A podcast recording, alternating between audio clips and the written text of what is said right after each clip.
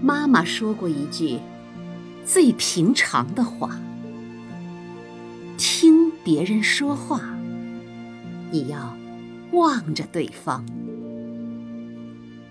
这句话一直伴随着我长大，让我学会了如何与别人交往。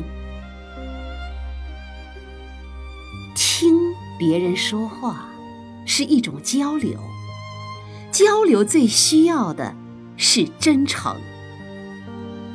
当我和别人交谈的时候，我用耳朵，也用目光倾听。都说眼睛是心灵的窗子，我的窗子。